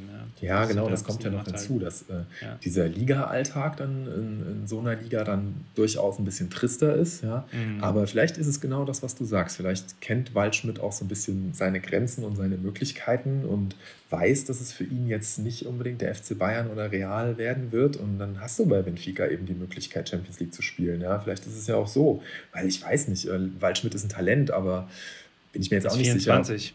Ja, ist eben auch nicht mehr ganz jung, also ob ja. das jetzt noch die Riesenkarriere wird, also vielleicht ist das dann genau der, der Punkt, wie du es sagst. Ja, Aber könnte man denn so einen Spieler zu Bayern holen? Ich meine, 15 Millionen, ja, ist natürlich jetzt nicht ganz günstig. Aber hätte der jetzt ein Lewandowski-Ersatz sein äh, können, wobei er dann natürlich kaum gespielt hätte. Ne? Ich glaube, der entscheidende Unterschied ist, dass du bei einem, bei einem Choupo-Moting genau weißt, dass du, du holst einen Spieler, der exakt seine Rolle kennt. Ja? Und ein 24-Jähriger wie Waldschmidt, der ist einfach noch zu ambitioniert, um ja. sich mit dieser Rolle abzufinden. Ich finde, das ist dann auch für so einen Spieler, das haben schon viele vor ihm falsch gemacht, dann zu den Bayern zu gehen und zu wissen, mhm. du bist Nübel echt, zum Beispiel. Ja, Liebe zum Beispiel, ja, es ist ja, ja echt so. Dann, äh, oder damals Alexander Zickler, ja, hat viel, viel Zeit seiner Karriere auf der Bank verbracht, wo ich mich, mir dann echt denke, so, das kannst du, hast doch nur diese eine Karriere, ja. Also, ja, ich kann auch einen Ulreich verstehen, dass man dann zum HSV geht, um echt einfach nochmal zu spielen, weil dafür bist du doch Fußballprofi. Und ich glaube aber, dass manche auch einfach sich sagen, ich gehe jetzt zu Bayern, vielleicht verletzt sich einer und ich kriege die Möglichkeit zu spielen und gewinne dann durch so einen Zufall die Champions League. Das, das kann ja für einen Torwart kann das immer sofort aufgehen, wie man bei ja. Renault sieht. Ja, Renault geht von, Schalke, äh, von der Eintracht nach äh, Gelsenkirchen. Äh, Fährmann, Adduktorenprobleme, fällt jetzt erstmal aus. Schubs ist Renault jetzt die Nummer 1 erstmal bei Schalke. Und ja, und Fährmann Keeper. hat ja auch richtig, weil, also ich weiß auch nicht, ob Fährmann das große Vertrauen hatte und hat ja auch richtig viele Tore reingekriegt. Das war jetzt vielleicht ja. nicht seine Schuld, aber es lief ja auch echt nicht so gut. Ja, aber, aber, aber wie, also ich bin mir sicher, dass äh, so ein Transfer wie Choupo-Moting deutlich mehr Ruhe für die Mannschaft, für den Kader bedeutet, weil der kriegt seine Einsatzzeit und äh, er weiß viel mehr als das, äh, ja, wird er nicht erwarten. Ja? Also er kennt seine Rolle, dafür ist er geholt worden, das passt dann einfach. Ja. Und so ein Waldschmidt, ich glaube, der, ähm, ja, das wäre wär da nicht der richtige Mann. Ich ähm, wollte nur, gerade wo du das eben sagtest mit der, mit der kleinen Liga, ne, da fiel mir ein, dass wir, ähm, also wollen wir noch kurz zu Götze? Ach so, ja. Der ist, ähm, ja, wir hatten, wir hatten ja schon die, die Hertha, ähm, da ist er ja dann nicht hingewechselt, deshalb haben wir uns die, äh, die, konnten wir uns die Diskussion ja jetzt ersparen über Götze, genau, der ist zu PSW. Weil äh, das ist ja auch was, wo ich mir denke, auch äh, PSW, ja, gut, ich meine, es jetzt kommt überraschend, ja, man hat ja irgendwie gedacht, er hat gesagt, er will nochmal die Champions League gewinnen dachte mal, vielleicht hat er ein heißes Eisen im Feuer. Jetzt ist es die PSW geworden, da kann er immerhin Europa League spielen. Ähm, aber was jetzt da so die Liga angeht, ne, das, keine Ahnung. Meinst du, das ist jetzt für Götze die richtige Station? Nö, also ich, ich finde es total überraschend. Ich hätte gedacht, dass es eine Nummer größer wird. Also ich hätte gedacht, mindestens ein Verein wie die Hertha oder sowas wie FC Sevilla oder so, die ja auch an ihm interessiert gewesen sein sollen. Ich hätte gedacht, so das Kaliber, dafür reicht es noch. Ähm, und fand auch gar nicht mal diese Idee mit Bayern so abwegig, wenn er wirklich ähm, sich damit abfindet, nur Einwechselspieler zu sein, aber eben genau aus dieser Motivation heraus dann vielleicht doch nochmal mit den Bayern als Ersatzspieler die Champions League zu gewinnen. Hätte ich mir auch das vorstellen ja. können, ja. Äh, aber mich hätte dann wirklich interessiert, wie äh, das funktioniert hätte, weil vielleicht. Ja, dafür hat er einen zu großen Namen. Das ist das Problem. Aber weißt du, was mich da an. Also, ich, ich kann das verstehen, dass er nicht wieder zu den Bayern geht. Ich kann die Bayern verstehen, dass sie sich nicht Götze holen. Ich, ich glaube, er hat es gemacht. Ich glaube, er hat es gemacht. Meinst du? Ich, ja, ich glaube, ähm, klar, weil er hat ja die großen Ambitionen. Wenn du die Champions League gewinnen willst, ähm, dann wäre in der aktuellen Situation das vielleicht die einzige Möglichkeit gewesen, dann zu Bayern zu gehen, weil die Bayern können die Champions League nochmal gewinnen. Und ähm, Hansi Flick kann so ein Spieler vielleicht hinkriegen, so wie ja, Coutinho letzte sagen. Saison. Ja, ja, genau das wollte ich sagen. Weil ist, das hätte ich mir ich vorstellen glaube, können. Hansi Flick ist für so einen Spieler in der Situation, in der Götze ist, genau der richtige Trainer. Weil das ist einer, dem würde ich zutrauen, dass er den wieder hinkriegt. Ja? ja. Und da also bin zumindest ich so, so hinkriegt, wie er Coutinho letzte Saison hingekriegt hat, dass, der, dass du den einwechseln kannst und dass der dann vielleicht mal ein Tor schießt und dass der ähm, eine Rolle spielt. Im, im, also der wäre jetzt nicht Leistungsträger und Stammspieler geworden. Das glaube ich nicht. Aber vielleicht ist dann ja doch äh, die PSW der richtige Schritt, weil du gehst in eine deutlich schwächere Liga zu einem Verein, wo du ziemlich sicher deine Spielzeit bekommen wirst, ja, zu einem Trainer mit Roger Schmidt, der auch eine bestimmte Vorstellung von dem Fußball hat, den er spielen lassen will und der auf jeden Fall Götze spielen lassen wird. Und vielleicht kannst du darüber wieder deinen Rhythmus finden, dass du spielst, spielst, spielst und. Aber wenn ich ja. mir jetzt so angucke, ähm, das ist keine schwächere Liga, aber die Spieler, die dann von, für Dortmund nicht mehr gut genug waren, wie ein Shahin, wie ein Toprak, ähm, auch ein Subotic, das ging dann bergab danach. Und irgendwie glaube ich, es wird jetzt auch nicht mehr bergauf gehen dann für Götze. Ich glaube, das ist so der das ist, höchste der Gefühle dann jetzt. Der ist immer noch jung. Es ist immer noch ein relativ jung. Ich glaube, 27 ist er, oder? Ja, aber er wird ja jetzt, aber er wird ja jetzt wahrscheinlich schon eine Weile erstmal bei PSW spielen und dann ist er Ende 20 und ja, vielleicht passiert dann nochmal was mit guten Leistungen. Es gibt ja manchmal überraschende Transfers und dass einer nochmal zum Ende der Karriere aufblüht, ähm, Hashtag Sandro Wagner. Aber ähm, ja, das muss man, muss man sehen. Aber ich glaube, ich erwarte nicht mehr ganz so viel bei Götze. Ich werde auf jeden Fall äh, das, das gerne beobachten, weil ich das, ähm, du Scheiße, ähm, ich werde das auf jeden Fall äh, mit großem Interesse verfolgen, weil ähm, Roger Schmidt ist Trainer, da spielt äh, Max von Augsburg ist zu Eindhoven gegangen. Ich habe gesehen, Unnerstall ist äh, und Vogo sind die Keeper. Vogo, der bei, bei Leipzig Ersatzkeeper war, ist die Nummer 1. Dann haben sie Baumgartel von Stuttgart geholt, der, der kickt auch bei Eindhoven. Also ja, ich glaube, da lohnt es sich einfach mal hinzuschauen. eigentlich auch in der, mindestens mal in der zweiten Liga anmelden mit dem Kader. Ne? Ja, ich glaube, dass die, dass die schon in der ersten Liga mithalten können. Ich meine, der holländische Fußball, oder? Also so die Top-Clubs, die vier, fünf. Ja, sicher. Also Ajax kann ja sogar in der Champions League mithalten. Eben. Ähm, ja. Also Wenn die, die bessere Chancenverwertung hätten, dann hätte es auch fürs Finale gereicht, äh, damals ja. vor zwei Jahren. Wann war es vor zwei Jahren? Und ähm, ich, ich finde, holländische Liga ist auf jeden Fall insofern reizvoll, dass du da die, äh, die Stadien voll hast. Ja? Also ich glaube, es macht schon, macht schon Spaß, da zu kicken. Aber trotzdem bin ich überrascht, weil Götze ambitioniert ist und noch nicht so alt ist. Und irgendwie ist es schon alles ein bisschen traurig, wenn du guckst, äh, wie diese Karriere so verlaufen ist, muss man echt sagen. Ja, ich meine, am Ende hat er, ist er trotzdem Weltmeister, hat auch ein paar Titel auf Vereinsebene gewonnen und. Ja, aber wer hätte das gedacht, dass das quasi dann das Ende ist, in Anführungszeichen. Ja, er kann natürlich noch Titel gewinnen, aber ja, du denkst ja. Aber es sind ja auch einige andere große Spieler, da haben wir jetzt noch nicht so drüber gesprochen. Ich weiß nicht, ob wir da jetzt auch noch tiefer drauf eingehen wollen, aber es haben ja einige auch ihre Karriere jetzt früh beendet, wie ein Hövedes, wie ein ähm, Interessanter Schürde. Trend, ja, ja. echt interessanter und, und Trend. Also da könnte man auch so einen Götze fast so ein bisschen mit einordnen. Er ist zu jung, um seine Karriere zu beenden, aber vielleicht ne, naja. geht es auch dann in die Richtung. Man kann ja auch äh, jung seine Karriere beenden und Vereinspräsident werden, wie Marcel Janssen. ja, der den Fußball nie geliebt hat. Der hat den Fußball nie geliebt. Ganz im Gegensatz zu uns. Deshalb ist er auch HSV äh, Präsident. Ja. das kannst du auch nur werden, wenn du den Fußball nie geliebt hast. ja. Schön. Naja. Ah, lass uns bitte nicht mit dem HSV anfangen. Oder nicht mit dem HSV das aufhören. Das ist äh, Inhalt für eine, ja, und auch nicht aufhören. Das ist Inhalt für eine andere Sendung. Ich glaube, ich den, also den HSV sollte man genau wie Schalke 04 einen komplett anderen Podcast überlassen. Ja, ich weiß nicht. Also vielleicht, wenn wir mal in einer ganz düsteren Stimmung sind, dann können wir mal einen HSV und Schalke Podcast machen. Ja, schön, wie wir jetzt auch schon direkt alle Schalke und HSV-Fans verkraulen. verkraulen, ja. ja. Schön, dass ihr bis hierhin mitgehört habt. Vielen Dank. Es war wenn, schön. Wenn, du, wenn überhaupt jemand zugehört hat. ja. Naja, gut. Ähm, ich weiß nicht, gibt's, welche Vereine willst du noch besprechen? Eintracht Frankfurt, Union Berlin.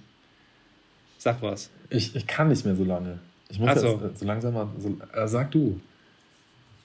Naja, dann sage ich noch ganz kurz, ähm, Union Berlin finde ich auf jeden Fall interessant, was sie da auf der Torhüterposition gemacht haben. ja, das finde ich allerdings auch. Ey, das, das, Lute äh, zu holen und dann auch noch Loris Karius. Das hat sicherlich bei Loris Karius auch private Gründe, dass er nach Berlin wechseln wollte. Ja, das habe ich mir auch schon gedacht. Ja. Ja, aber so ein, so, ein, so ein Typ wie Loris Karius gehört auch einfach in eine Stadt wie Berlin. Wer damals dieses, äh, äh diesen Instagram-Image-Film von ihm gesehen hat, der weiß, also. Das, Den Paul Ripke einfach. gemacht hat, ja. Ja, stimmt, ja, Paul Ripke. Ja, ja. also ich denke, der ist da richtig aufgehoben. Ob das dann sportlich so hinhaut, keine Ahnung. Das war jetzt in der Türkei ja, glaube ich, äh, war er dann ja schon Stammkeeper. Aber das fände ich jetzt auch fast schon wieder, das fände ich jetzt auch schon fast wieder traurig, wenn es am Ende nicht mal für Union Berlin reicht. Also wenn er da nicht Stammtorhüter dann wird. Das ist auch hart dann schon. Aber auch das, ey, das, was damals passiert ist, ja, das wird halt einfach niemand jemals vergessen, dieses Champions League-Finale. Das ist einfach so tragisch, ja. Und ich glaube, das. Ich, ich, ich tue mich mit dem so schwer, weil auf der einen Seite tut mir das sehr leid mit dem Champions League-Finale. Er hat auch in der Saison sonst eigentlich ganz gut gehalten. Er hat ja immer so seine Patzer drin gehabt, aber das war eine Phase, wo er sich eigentlich stabilisiert hatte und auch in der Champions League richtig gut gehalten hat. Dann steht er in diesem Finale und es hatte, glaube ich, schon was damit zu tun, dass er da auch von ähm, Sergio Ramos diesen, diesen Kopfstoß bekommen hat oder den Ellenbogen an den Kopf bekommen hat. Ja, es wurde ja. ja. auch danach diagnostiziert, dass er eine Gehirnerschütterung hatte. Ja, du hast recht, das ist wirklich ein bisschen ungerecht, ja. Aber das, das geht natürlich trotzdem im Nachgang unter. Das ist ja erst im Nachgang dann ähm, thematisiert worden und irgendwie steht der trotzdem als der Depp da. Und was das Ganze dann halt noch unterstützt, ist eben dieser Imagefilm, von dem du eben gesprochen hast und wie er sich so ja, in der Öffentlichkeit halt auch gibt, mit den Klamotten, mit ja, der Frisur, den so Tattoos. Dinge, die ich dann einfach nicht verstehen kann, ja. Wenn dir ja. dann sowas widerfahren ist und du hast das, haftet dir dann irgendwie an, kann man sich dann nicht, kann man da nicht so ein bisschen defensiver dann auftreten? Muss man dann mit sowas um die Ecke kommen? Ja, also, ja, ja. Es waren, es waren halt damals wirklich zwei Fehler. Es, dieser eine mag ja dem geschuldet gewesen sein, aber es war halt einfach unglücklich. Sowas wirst du dann nicht mehr los, so leid mir es tut, ja. Nee, und ich, er hat auch nicht die Qualität, um Stammtorhüter bei Liverpool zu sein, aber ähm, es ist halt einfach tragisch, dass er da so zum, zum Depp geworden ist an der Stelle. Er ist, hat ja immer noch eine Karriere jetzt. Ähm, insofern muss man ihn jetzt auch nicht bemitleiden. Ja. Ihm geht es, glaube ich, sehr, sehr gut. Das glaube ich auch, ja. ja, aber ja, irgendwie fände ich das dann so von der ganzen Entwicklung schon bitter, wenn er jetzt nicht mal bei Union Berlin Stammtorhüter wäre. Aber ich muss dir ganz ehrlich sagen, so ein bisschen tut es mir dann schon auch leid für so einen Lute, ja, weil ich halte den auch für einen soliden Torwart und das ist ja immer so sein Schicksal gewesen, egal wo er war. Er war dann immer so nie die unumstrittene Nummer eins. Ne? Ich glaube, so in Bochum lief es dann mal ganz gut, aber es war dann immer so ein Auf und Ab, ja. Und das blüht ihm jetzt hier auch wieder, wo er vielleicht dachte, er ist jetzt die Nummer eins bei Union, dann kommt dann so ein Karius und wird es dann am Ende wahrscheinlich doch, ja. Ja, das wird sehr spannend. Und äh, nicht die einzige schillernde Figur, auch Max Kruse ist neu bei Union Berlin. Ja. Und er hat gesagt, nicht zum Feiern. Nicht zum Feiern, ja. ja. Ja, gut, aber das ist auch, glaube ich, ein Transfer, der macht absolut Sinn, oder? Ich meine, der passt doch perfekt zu so einem Verein. Das ist ja schon noch irgendwie ein mhm. cooler Spieler. Also, das ist ein ja, Drecksack. Union. Union nimmt all die Spieler auf, die vorher in der Türkei kein Geld bekommen haben. Ja, ich weiß nicht, ähm, ich weiß nicht, wann, äh, wir, wir, haben ja schon mal drüber gesprochen, es ist natürlich auch immer, was, glaube ich, für einen Verein wie Union auch echt ein Pfund ist, mit dem man wuchern kann, ist äh, die Stadt, muss man einfach sagen. Ja. ja weil ich glaube, es kommen auch schon einfach viele wegen der Stadt dann nach Berlin, weil du dann eben einfach da das drumherum hast, ja. Und ich finde, Union hat auch irgendwie eine gewisse Coolness. Ja, so, auf jeden äh, Fall. Ja. ja. also die Fans und äh, so auch mit dem Stadion, was da für eine Stimmung ist. Ähm, hat schon so ein gewisses Kultpotenzial, so, so ein bisschen St. Pauli-mäßig. Ja, also ich meine, ja. St. Pauli hat das ja dann voll so zu einer Marke ausgebaut. Ja, ja. das ist Union, ja noch nicht so kommerziell jetzt bei Union, aber ich habe so ein bisschen das Gefühl, das könnte in die Richtung gehen. Es ist auf jeden Fall ähm, schon cool. Ich, äh, es ist ja so, dass die Fans das Stadion umgebaut haben oder beim Stadionumbau mitgearbeitet haben und so. Du hast eine extrem hohe Identifikation der Fans mit diesem Club und hast dieses coole, enge Stadion, so richtig oldschool und eine tolle Atmosphäre. Hast auch sehr, sehr ungewöhnliche ähm, ungewöhnliche Funktionäre dieser Arbeit und der, ähm, der Clubpräsident, dessen Namen ich jetzt nicht parat habe, die ja auch äh, so immer so ein bisschen mit so un unpopulären Vorschlägen um die Ecke kommen, auch gerade jetzt hier in der Corona-Zeit, ja. So ein bisschen anecken. Also, ich, ja, mir ist das sympathisch, auf jeden Fall. Ja, und auch ein Trainer, der so mit seinem Dialekt irgendwie gar nicht so zu Union Berlin passt, finde ich. Nee, der da so erstmal gar nicht hinpasst, aber da auch jetzt seit ein paar Jahren echt total souveräne Arbeit macht und vor allem mhm. es, äh, geschafft hat, nach vielen, vielen, vielen Versuchen, diesen Verein dann endlich in die Bundesliga zu bringen. Ne? Das haben ja schon sind ja oft tragisch gescheitert und ähm, hat mich Aber dann glaubst du, dass dieser Big City Flair von Berlin, dass man dann auch deshalb bewusst solche Spieler holt wie ja, einen Loris Karius und einen Max Kruse, also, dass man so ein paar schillernde Figuren auch drin hat, um auch der Stadt da gerecht zu werden? Oder meinst du, sowas spielt keine Rolle? Das spielt, glaube ich, eher bei der Hertha eine Rolle, dass man jetzt irgendwie so ein bisschen versucht, äh, dem Drumherum gerecht zu werden. Ich glaube, bei denen hier ist es so, dass die es, glaube ich, auch geil finden, so ein bisschen unpopuläre Entscheidungen zu treffen und mal einen anderen Weg zu gehen. Deswegen holen sie so einen Karius, den sich viele andere, glaube ich, nicht getraut hätten zu holen. Also, die waren ja auch sehr früh dabei, wieder die Fans ins Stadion zu holen, als diese ganze Diskussion anfing, äh, wieder Fans äh, jetzt in der Corona-Zeit im Stadion zu haben. Da hatten, hatte Union ja schon ein eigenes Konzept aufgestellt. Das meine ich mit dem Anecken und unpopuläre ja. Sachen äh, vorbringen, ja, weil gerade da bei dieser Zuschauerdiskussion war es ja so, dass dieses Stadion auch gerne direkt wieder komplett voll gemacht hätten. Ja. Und ähm, auch irgendwie mit, mit dieser Sie wissen Idee, halt auch, wie wichtig das für ihren Erfolg ist. Ja, ja, klar. Ja, klar. Ich meine, es gibt ja nichts Trostloseres, als dann in so einem Stadion ein Spiel ohne Zuschauer. Ja. Dieses, ich weiß nicht genau, das Spiel gegen Bayern, was sie knapp verloren haben, ich glaube 1-0 oder so. Ähm, es war noch Ende der vergangenen Saison. Das, äh, ja, so ein Spiel hätten die nicht verloren, wenn die Bude voll gewesen wäre. Ja, also das ist einfach äh, bei so einem Verein ein Faktor. Definitiv.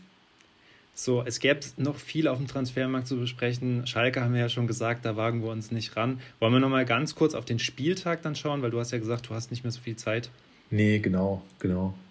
Dann Pflicht haken wir mal das Thema Transfers ab. Man hätte noch über vieles sprechen können. Vielleicht können wir es auch noch mal an anderer Stelle nachholen. Ja. Ähm, das, das bietet sich ja auch so immer mal an, wenn man auch Spiele bespricht und da ist ein neuer Spieler jetzt im Kader und schießt sein erstes Tor oder so, dann kann man ja auch immer noch mal wieder auf die Transfers zurückkommen. Ja, Okay, am Wochenende gab es einige auch sehr deutliche Ergebnisse. Wir waren gerade bei Union und die haben am Freitag 4 zu 0 gegen Mainz 05 gewonnen.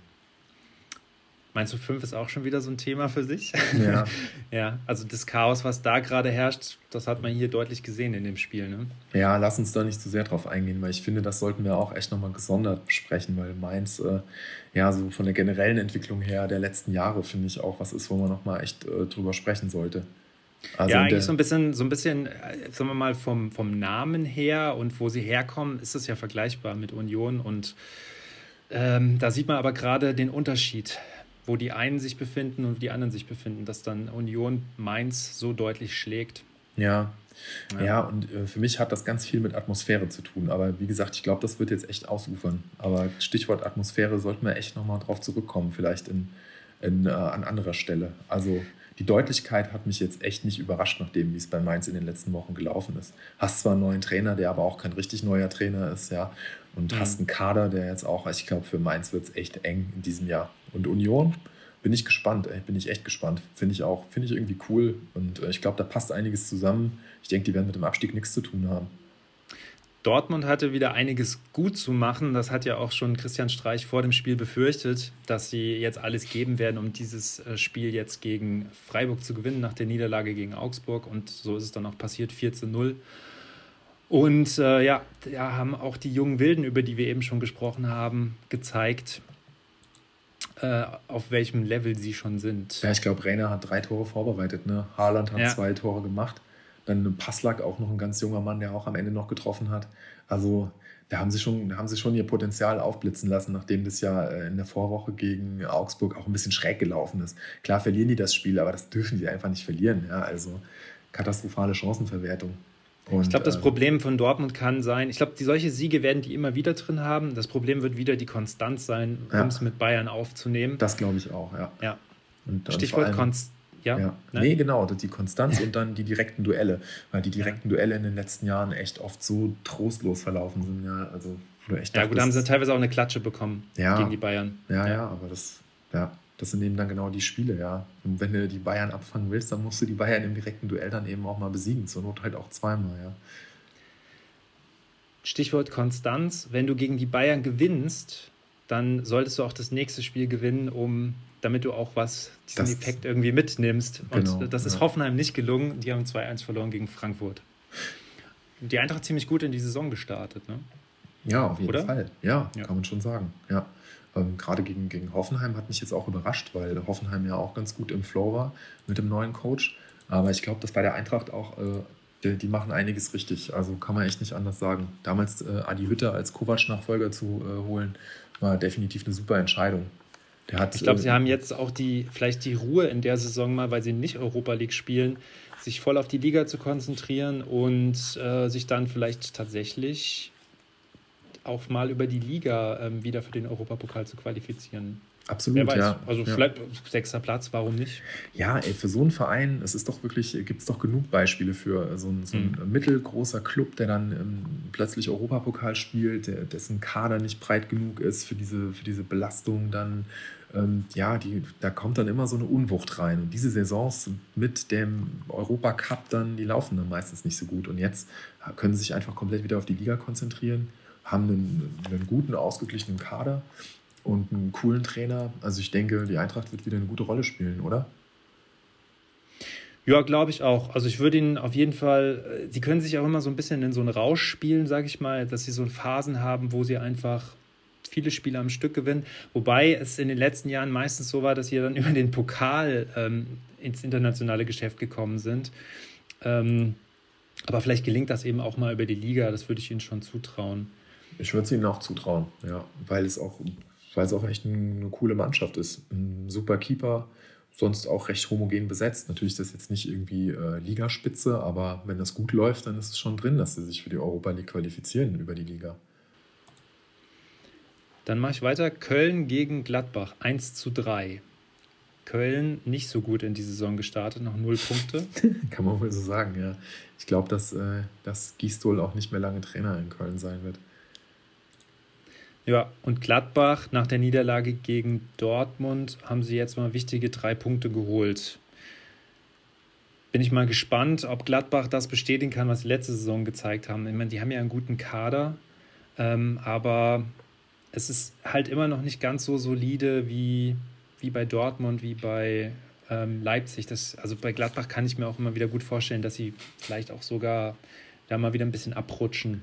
Das glaube ich auch, ja. Gerade auch ja. so in der Breite des Kaders und so. Ja, ich glaube, wenn, wenn alles richtig gut läuft, dann können die Vierter werden, aber viel mehr ist da nicht drin. Ja. Ich und der erste mal, wer Köln? die Tore geschossen hat. Player, Leiner, Stindel. Hm, okay. Was würdest du sagen? Ähm, ich wollte nur sagen, dass der, der FC ja auch durchaus ein bisschen investiert hat, ne? dass du ja. da mit ähm, Anderson von Union, äh, ich weiß mhm. nicht, auch ein paar Millionen gekostet. Und ich glaube. Cordoba abgegeben dafür, aber ja. Ja. Ja, gut, ja. okay, das ist dann letztlich der Ersatz, aber dann haben sie noch den, äh, den Marius Wolf sich an Land gezogen. Ähm, ja, weiß nicht, die haben bestimmt auch andere Erwartungen, aber ich glaube, es wird, wird eng werden. Also, wenn du schon mit drei Niederlagen startest, dann kriegt das Ganze irgendwie so keine gute Dynamik. Werder Bremen ist ja verhältnismäßig gut in die Saison gestartet mit sechs Punkten aus drei Spielen, haben jetzt 1 zu 0 gegen Bielefeld gewonnen, aber ist natürlich jetzt auch nicht so der schwerste Gegner wahrscheinlich gewesen. Trotzdem aber, muss man es auch gewinnen.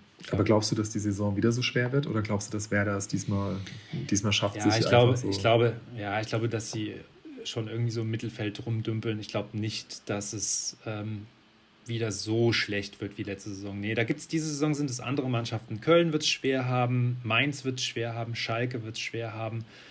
Ähm, das deutet sich ja schon an, dass es eher die Vereine sind, und ich glaube, Bremen ist da nicht unmittelbar in dem Umfeld.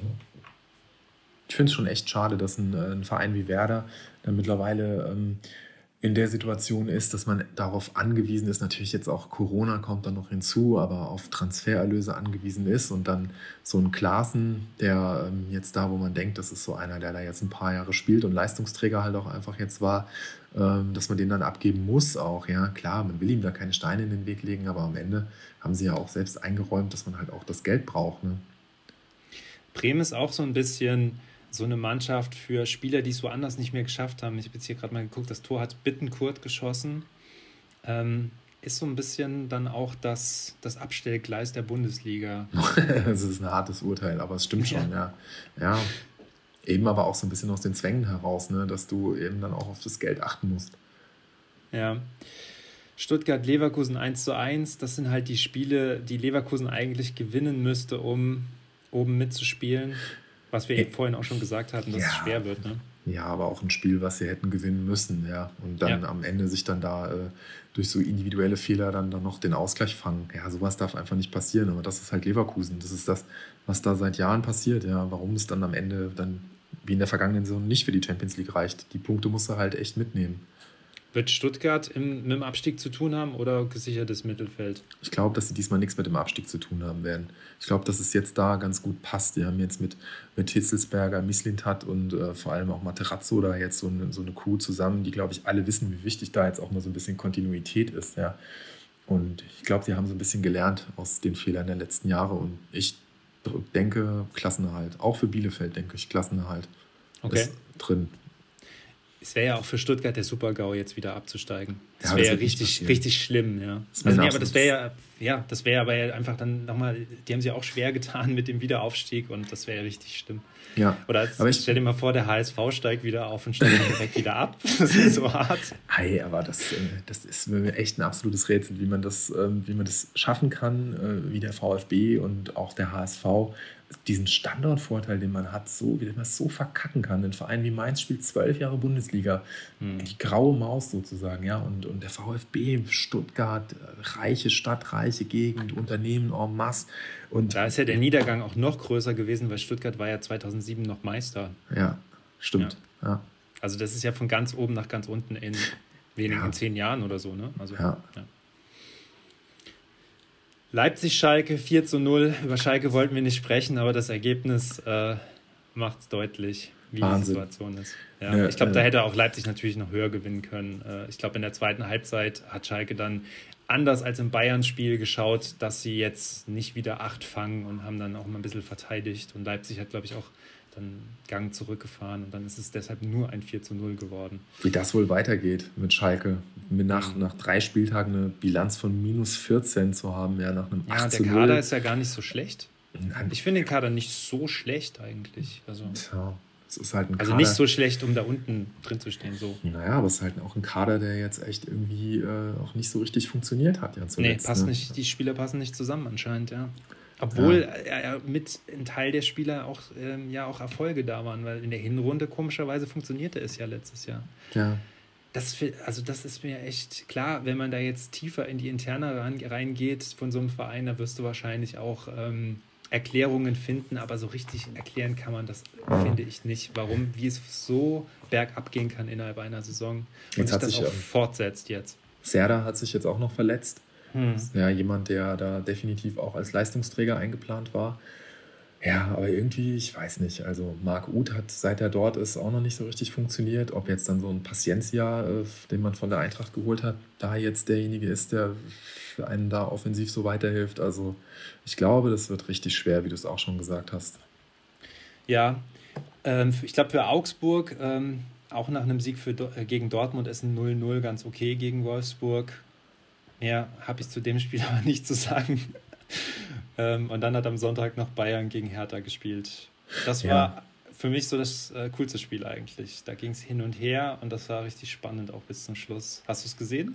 Nee, das habe ich leider nicht gesehen. Ich wollte nur noch kurz zu Wolfsburg-Augsburg sagen, dass äh, ich ja immer so ein bisschen den Spleen habe. Äh, ich finde es immer ganz toll, wenn es eine Mannschaft schafft, äh, relativ lange verlustpunktfrei zu bleiben. Und ich finde es immer total schade, wenn schon nach drei Spieltagen keine Mannschaft mehr verlustpunktfrei ist. Deswegen hatte ich ja so ein bisschen gehofft, dass äh, Augsburg das äh, schafft, ja, noch irgendwie den dritten Sieg einzufahren aber war jetzt nicht unbedingt mit zu rechnen, klar. Ja, und, aber ähm, Wolfsburg ist, ist, auch wenn sie jetzt noch nicht so gut stehen in der Tabelle, ähm, ist ja Wolfsburg schon kein so leichter Gegner. Ich glaube, für Augsburg Nein. ist es grundsätzlich okay, gegen die Unentschieden zu spielen. Natürlich nicht, das ist absolut ein Duell auf Augenhöhe, ja, klar, das, das passt auf schon. Augenhöhe. Ich glaube, in Wolfsburg sieht man das anders. Aber. ja, also zumindest so, ja, klar. Ja. ja, ich weiß, was du meinst.